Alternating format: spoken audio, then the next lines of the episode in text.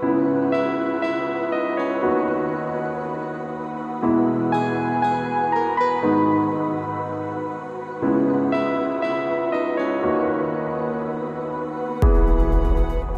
a mm, abrir nuestras Biblias en el, en el libro de Gálatas. Vamos a continuar con la serie que hemos venido realizando y que tiene que ver mucho con esto que, que acabamos de cantar. Que Cristo en la cruz recibió nuestra maldad y que ahora solo por la fe en Él podemos experimentar salvación. Hemos estado hablando acerca de esta serie que titulamos Cuidando la pureza del Evangelio. Cuidando la pureza del Evangelio porque ahí vemos cómo el apóstol Pablo, con un corazón pastoral, con un corazón paterno, está tratando de que las iglesias que él había plantado en la región de Galacia no sean desviadas por un mensaje diferente. ¿sí? Veíamos cómo él presenta defensa acerca de, del verdadero evangelio y le recuerda que solo hay uno. No hay diferentes evangelios, no hay diferentes caminos para llegar al cielo. Realmente solo hay un evangelio que es poder de Dios para salvación y es el evangelio bíblico. Veíamos también hace, hace ocho días, veíamos el propósito de la ley. ¿sí? Veíamos cómo la ley era ese ayo que nos lleva a Cristo, que nos muestra nuestra condición. Podemos decir que la ley es como una radiografía de nuestro corazón. O sea, la ley nos muestra cómo se encuentra nuestro corazón delante de Dios. Y por eso nos lleva a Cristo, porque nos permite contemplar la suciedad, nos permite contemplar que no somos perfectos y que en medio de nuestra enfermedad necesitamos ir al médico por excelencia que es Cristo Jesús. Jesús mismo lo dijo en, el Evangelio de Lucas, yo no vine a, buscar a los sanos, los sanos no tienen necesidad de médico, yo vine a buscar a los enfermos. Entonces la ley es una bendición porque la ley nos muestra eso. La ley nos permite ver cómo está nuestro corazón y nos permite ver la necesidad tan profunda que tenemos de un Salvador. Entonces, hablábamos acerca de eso y terminábamos el capítulo 3 hablando acerca de, de cómo ahora, por la fe, podemos llegar a ser hijos de Dios. Dice en Gálatas 3:29, Gálatas 3:29, y si vosotros sois de Cristo, ciertamente linaje de Abraham sois y herederos según la promesa. Este mensaje sería muy chocante para las comunidades judaizantes, porque ellos pensaban que para ser del linaje de Abraham había que circuncidarse. Había que cumplir con la ley. Y aquí vemos que el apóstol Pablo está diciendo, si vosotros sois de Cristo. Si le perteneces a Cristo, eres linaje de Abraham y eres heredero según la promesa. Y vamos a ver en esta mañana que, el apóstol Pablo sigue desarrollando esa idea. Ahora nos va a hablar un poco acerca de una ilustración que tiene que ver con la esclavitud. Vamos a leer Gálatas capítulo 4, versículos del 1 al 7, y comenzamos con oración. Dice, pero también digo, entre tanto que el heredero es niño, en nada difiere del esclavo, aunque es señor de todo, sino que está bajo tutores y curadores hasta el tiempo señalado por el Padre. Así también nosotros, cuando éramos niños, estábamos en esclavitud bajo los rudimentos del mundo. Pero cuando vino el cumplimiento del tiempo, Dios envió a su Hijo, nacido de mujer y nacido bajo la ley, para que redimiese a los que estaban bajo la ley, a fin de que recibiésemos la adopción de hijos. Y por cuanto sois hijos, Dios envió a vuestros corazones el espíritu de su Hijo, el cual clama, Abba, Padre. Así que ya no eres esclavo, sino hijo, y si hijo, también heredero de Dios por medio de Cristo. Vamos a orar. Padre, ayúdanos, Señor, a, a contemplar lo precioso que es estar en ti, Señor. Porque si estamos en Cristo Jesús, ya no somos esclavos, ya no vivimos prisioneros de la ley. Ahora podemos vivir en la libertad que tú nos ofreces y podemos vivir a la luz de la identidad de hijos tuyos, Señor. Ayúdanos a ver lo glorioso que es esto. Ayúdanos a entender, Señor, que, que tú has pagado el precio para que nosotros podamos vivir ahora en esta nueva identidad.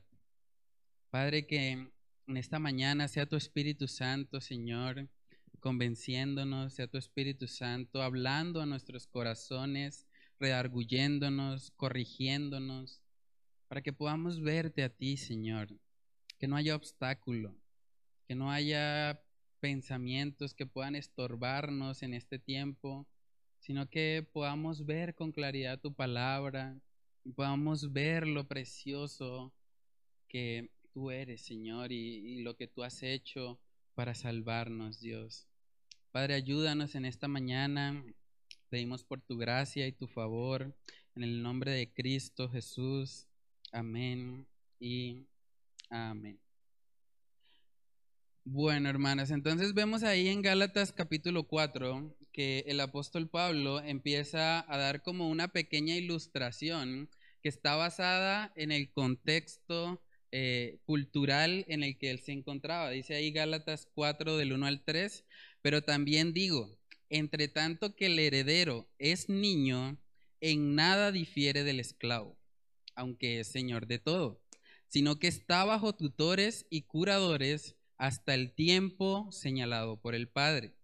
Así también nosotros, cuando éramos niños, estábamos en esclavitud bajo los rudimentos del mundo. Para entender un poco mejor esto, tenemos que irnos al contexto histórico de la región de Galacia. Nosotros vemos en la palabra de Dios que a veces se habla de la esclavitud. Y eso es importante aclararlo porque hay personas que han dicho que incluso la Biblia promueve la esclavitud. Pero eso no es cierto. Nosotros vemos en la palabra de Dios que sí se habla acerca de los esclavos y se habla acerca de cómo debería llevarse esa, esa relación entre un amo y un esclavo. Pero vamos a ver, hermanos, que aunque abiertamente la Biblia no prohíbe la esclavitud, vemos que la Biblia sí transforma la esclavitud y hace que la esclavitud no sea como de pronto eh, a veces tenemos la percepción de que la esclavitud fue un tiempo en el que eran perseguidas las personas por su color de piel, de pronto por su nacionalidad o por algún tipo de religión que profesaban. La Biblia cuando habla de la esclavitud no habla de nada de eso. Realmente el modelo de esclavitud que a veces vemos en la Biblia es un modelo simplemente económico. ¿sí? Cuando una persona tenía una deuda y no tenía cómo pagar, esa persona podía venderse a otra persona para poder cancelar la deuda que tenía y una vez cancelada la deuda, esa persona quedaba en libertad. Entonces, no era un modelo en el que se estuviese de alguna manera afectando la imagen del ser humano o que se estuviese de pronto eh, degradando como tal a las personas, sino más bien la Biblia cuando habla de este tema de la esclavitud, lo muestra como algo que le da dignidad al ser humano. Vamos a Deuteronomio capítulo 15 para ver un ejemplo rápido acerca de eso. Deuteronomio capítulo 15,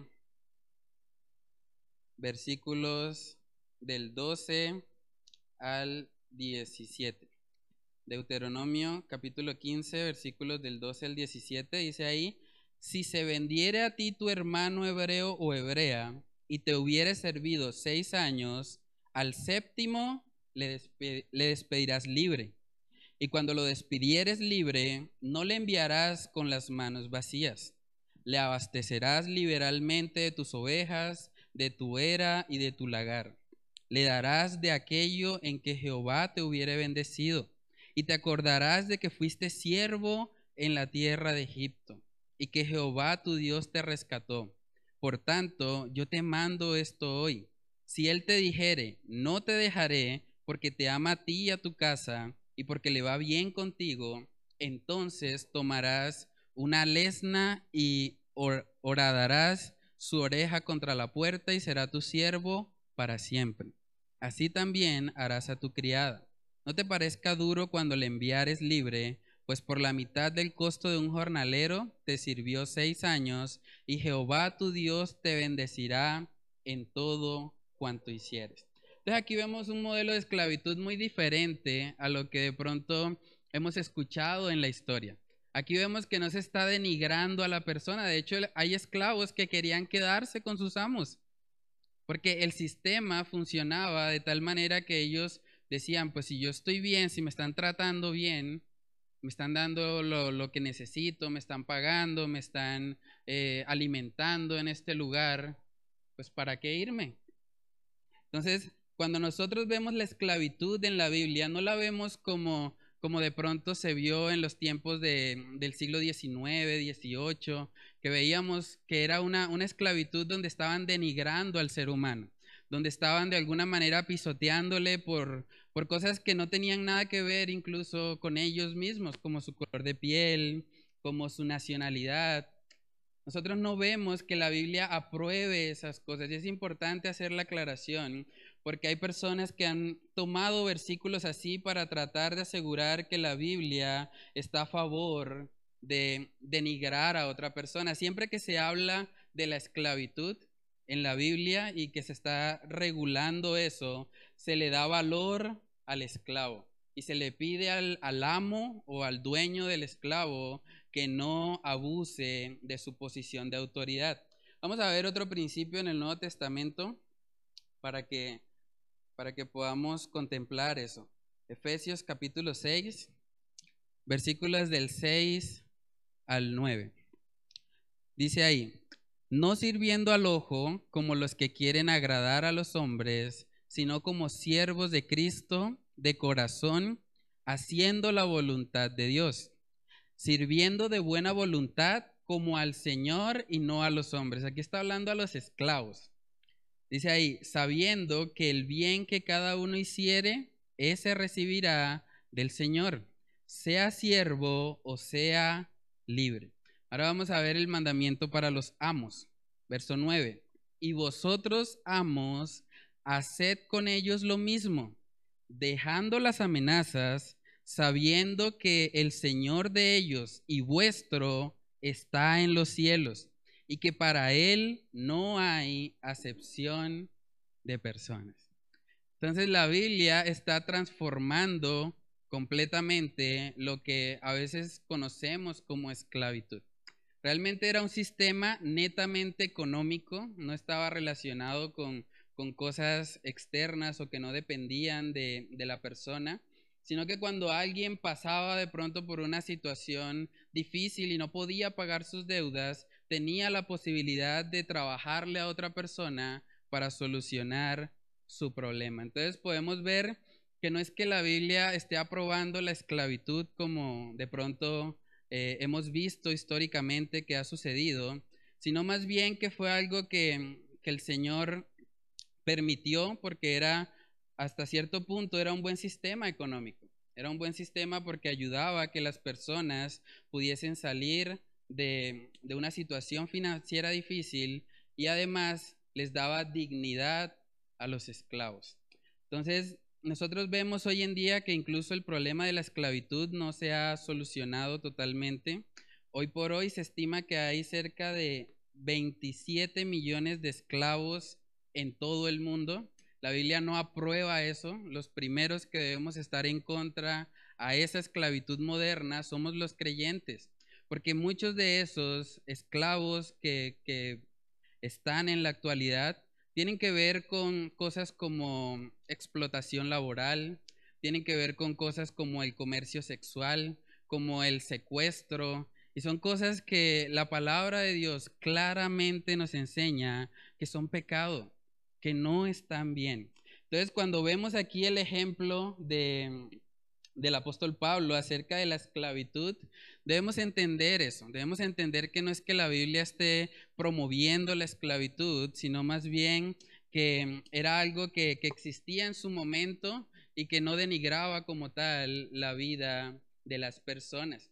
Vemos ahí que el apóstol Pablo empieza hablando acerca de una ilustración o algo con lo que ellos se iban a identificar muy bien, que tenía que ver con eso. Dice Gálatas 4.1, pero también digo, entre tanto, que el heredero es niño, en nada difiere del esclavo, aunque es señor de todo, sino que está bajo tutores y curadores hasta el tiempo señalado por el Padre.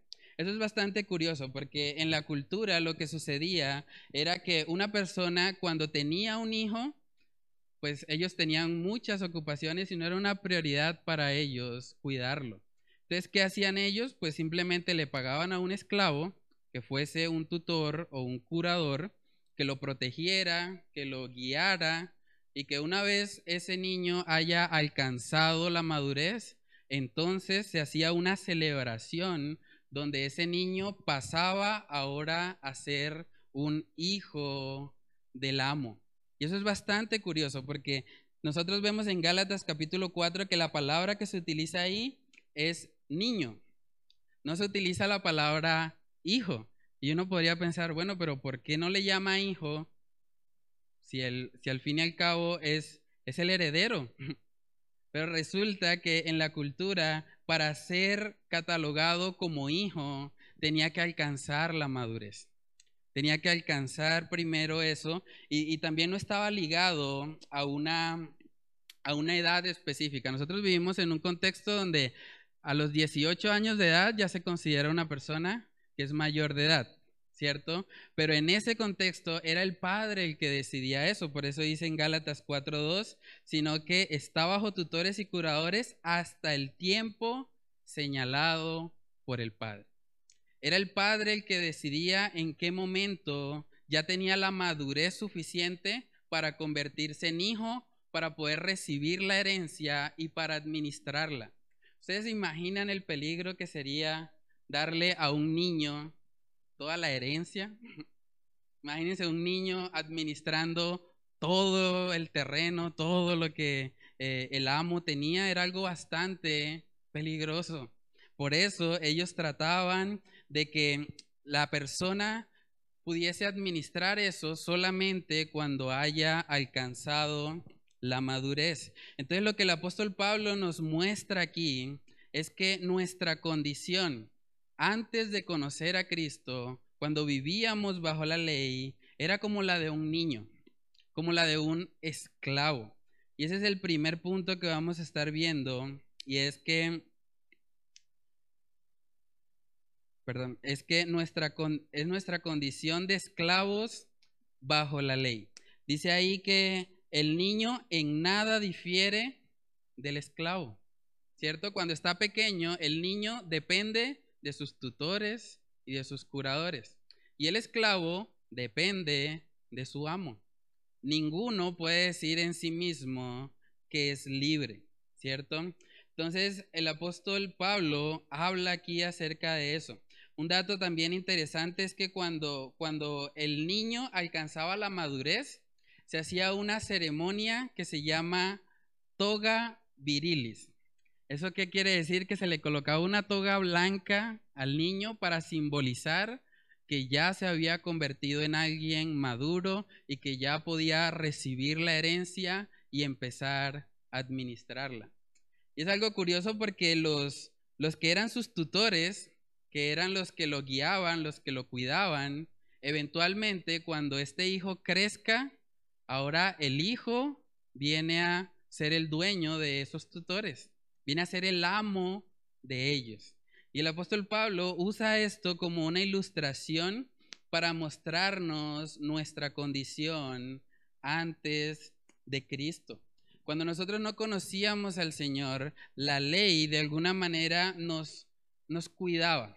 De hecho, muchas de las leyes que vemos en el, en el Antiguo Testamento son leyes sanitarias y son leyes que protegían al pueblo, sobre todo en el contexto en el que ellos estaban, que estaban pasando por el desierto y que tenían que ser muy cuidadosos en, en las leyes sanitarias o en las normas sanitarias que tenían para sobrevivir como pueblo.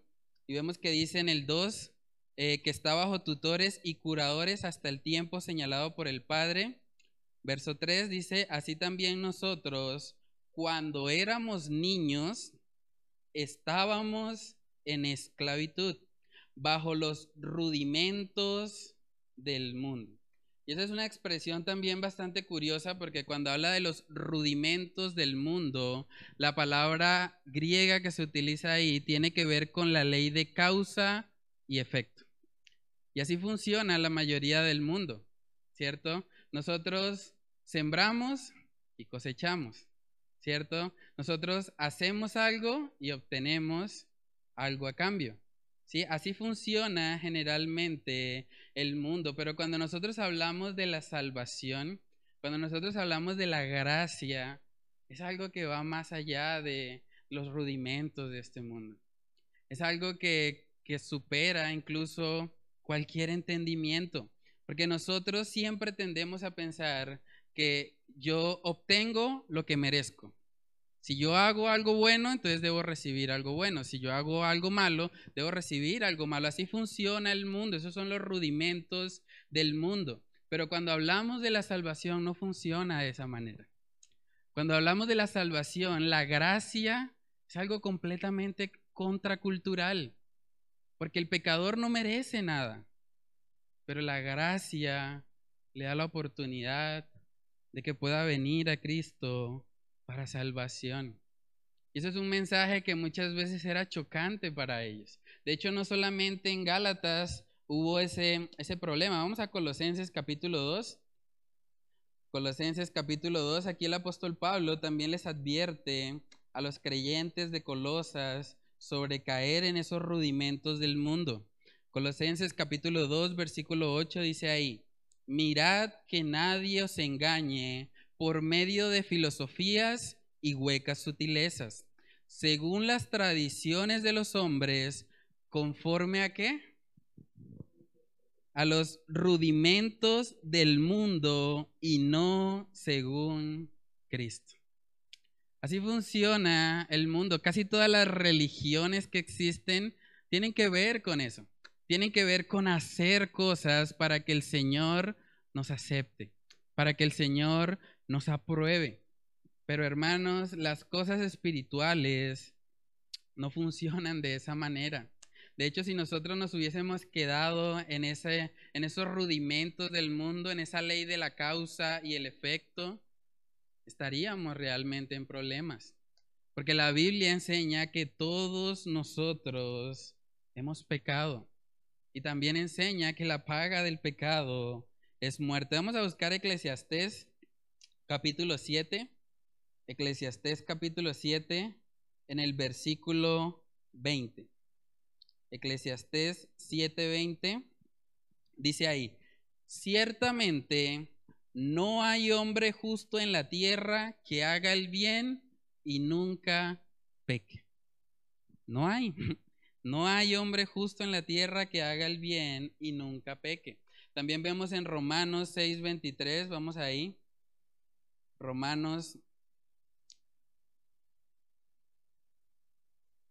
Romanos capítulo 6, versículo 23 dice, porque la paga del pecado es muerte, mas la dádiva de Dios es vida eterna en Cristo Jesús, Señor nuestro. Entonces, si estamos bajo los rudimentos del mundo, no hay hombre bueno que no peque, y la paga del pecado es muerte, entonces, ¿qué merecemos?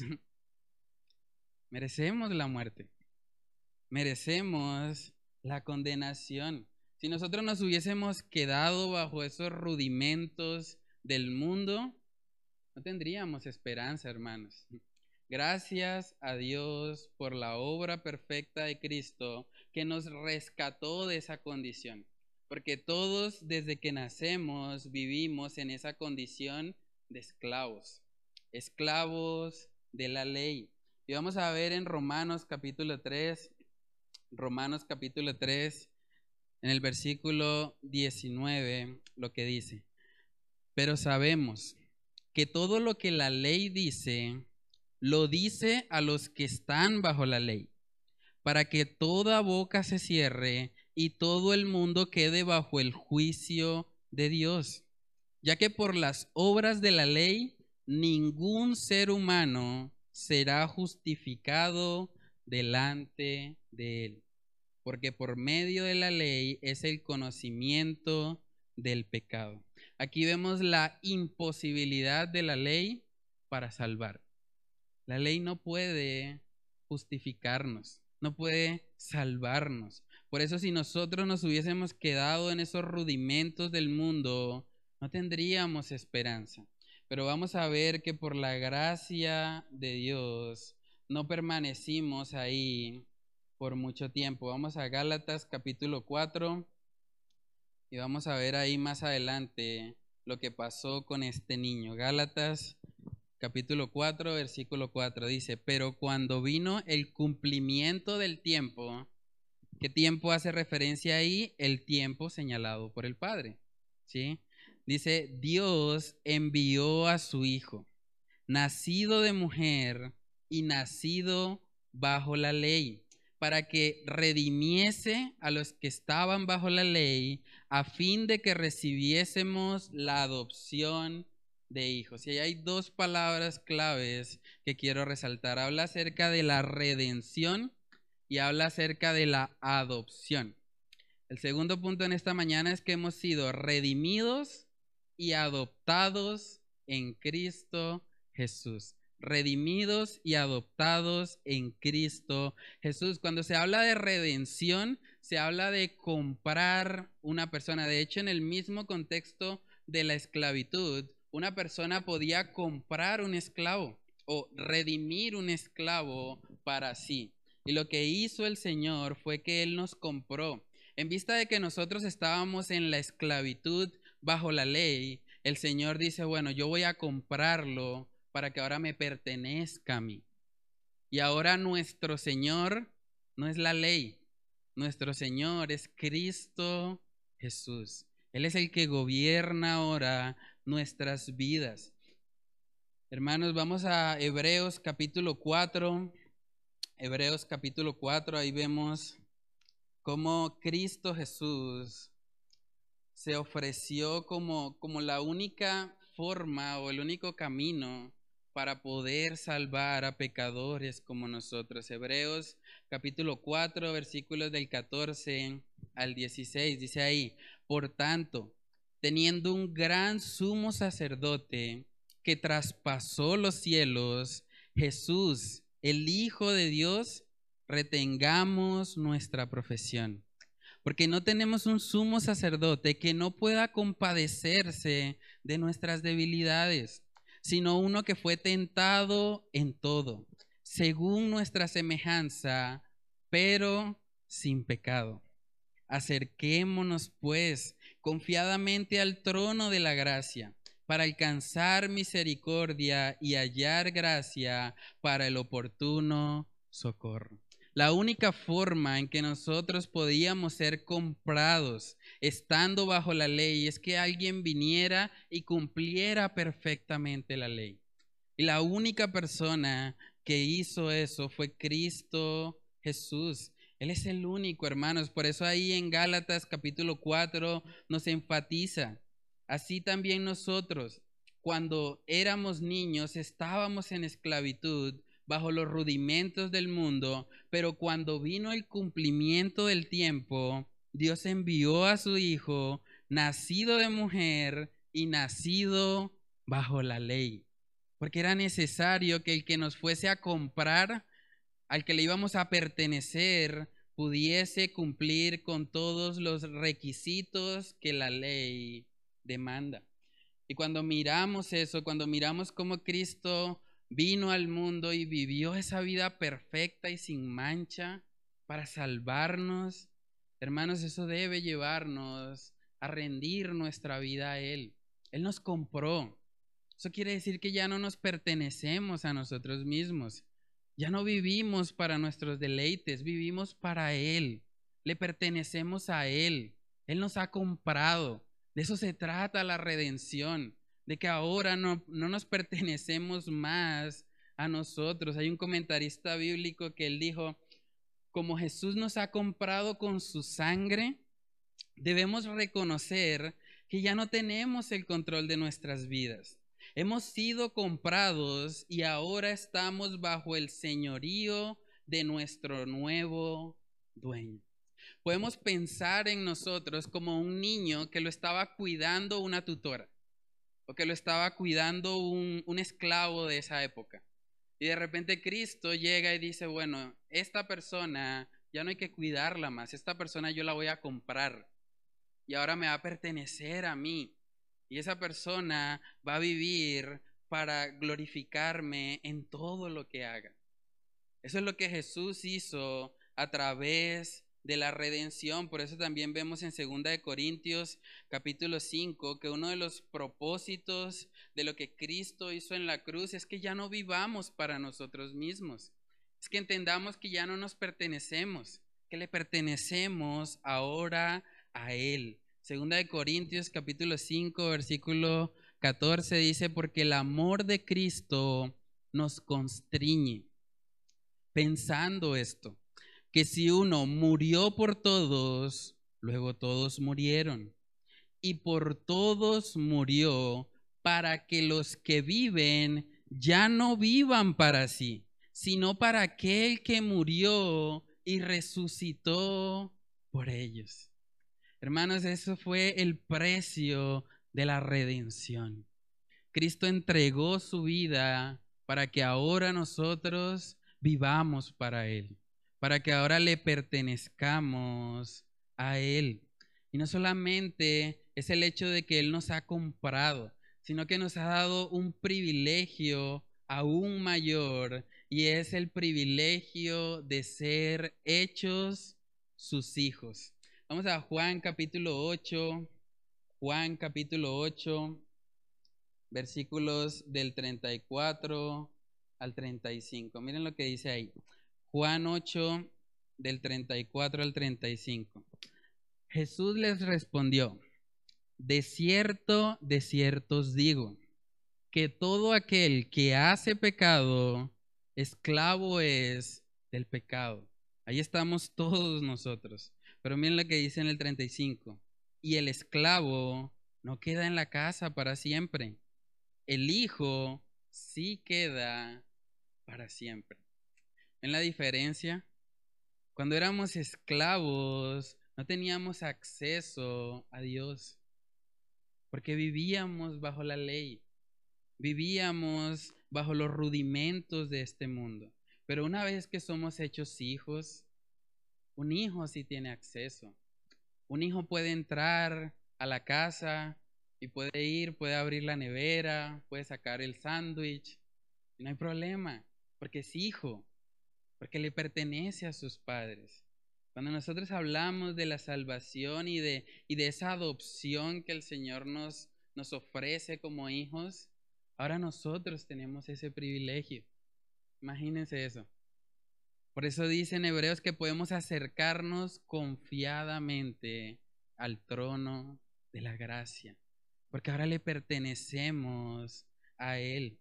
Algo curioso también respecto al, al contexto histórico de esto, es que nosotros cuando pensamos en adopción, generalmente pensamos, bueno, de pronto una pareja que no ha podido concebir naturalmente y de pronto está haciendo unos trámites legales para poder tener la potestad de un hijo biológico de otra persona. Es, lo que se viene a nuestra mente cuando pensamos en adopción. Pero cuando aquí habla de adopción, no está hablando acerca de eso está hablando del momento en que el niño que veíamos al principio se convierte ahora en un adulto. Se convierte en alguien que puede recibir la herencia. Y cuando nosotros pensamos en eso, quiere decir que cuando estamos en Cristo, hermanos, hemos sido hechos participantes de la gloria de Cristo Jesús. Somos coherederos con Él, dicen Romanos. O sea, tenemos ese privilegio, tenemos ese acceso, porque ahora hemos sido adoptados como sus hijos. hemos llegado al punto en el que reconocemos nuestra necesidad, vamos a Él como el único y suficiente Salvador de nuestra vida y Él nos da de su herencia. Por eso Jesús decía que en su casa muchas moradas hay, ¿cierto? Porque nos esperan esas moradas. ¿Por qué tenemos esa confianza? Porque hemos sido adoptados como hijos y un hijo tiene ese acceso. Vamos a mirar Juan capítulo 1, Juan capítulo 1, versículos del 12 al 13.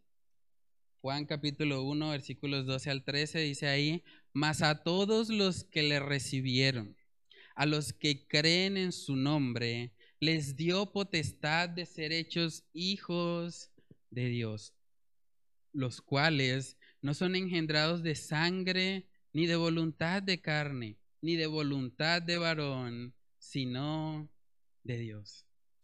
Hermano, si usted está en Cristo, si usted le ha recibido en su corazón, usted ha sido hecho un hijo de Dios. Y gloria a Dios por eso, porque tenemos acceso completo al Padre. Podemos relacionarnos ahora con Él. Ahora dice la palabra que el Espíritu Santo vive en nosotros. Él mora en nosotros. De tal manera que podemos ahora sí cumplir con su voluntad. A veces la gente tiende a pensar, bueno, pero es que este cuando dice que es hijo de Dios es porque se cree, mejor dicho, el super santo, el super espiritual. Pero realmente cuando hablamos de, de nuestra adopción como hijos, realmente estamos profesando nuestra debilidad. Porque nosotros llegamos a ser hijos de Dios no por nuestros méritos, no porque no lo hayamos ganado, más bien llegamos a ser hijos de Dios por su gracia. Ser hijos de Dios no es ser mejor que nadie, más bien es reconocer que hay alguien mejor que nosotros, que es Cristo. Ser hijos de Dios no significa que seamos perfectos, sino que dependemos completamente del que sí es perfecto, que es Cristo. Hermanos, ser hijos de Dios no es ganarse algo, en realidad es recibir por gracia lo que no merecemos. De eso se trata nuestra adopción de hijos. Y vamos a ver uno de los beneficios más grandes que tenemos ahora como como hijos de Dios. Ese es el tercer punto en esta mañana, los beneficios de la adopción. Miren ese texto tan, tan precioso en Gálatas capítulo 4, en el versículo 6. Dice, y por cuanto sois hijos, Dios envió a vuestros corazones el espíritu de su Hijo, el cual clama, Abba, Padre. Abba Padre, hermanos. Esa es una de las palabras más hermosas que tenemos en el Nuevo Testamento. Es una palabra que viene del arameo y que es un término que, nos habla acerca de, de una comunión tan íntima, tan estrecha entre un padre y su hijo. Así es como nosotros ahora podemos relacionarnos con Dios podemos decirle, Abba, Padre, Papito, Dios. Podemos tener esa, esa relación íntima con Él. Eso es algo que, que en ninguna otra religión usted va a encontrar. Usted puede estudiar todas las demás religiones y hay ciertas formas de deidad, pero ninguna de esas deidades se relaciona directamente con la persona o vive dentro de la persona. Eso es algo exclusivo que vemos en el Evangelio de salvación. Podemos relacionarnos con nuestro Padre. Dice ahí que el espíritu de su Hijo es el que clama, Abba Padre. No es un susurro, es un clamor, Abba Padre.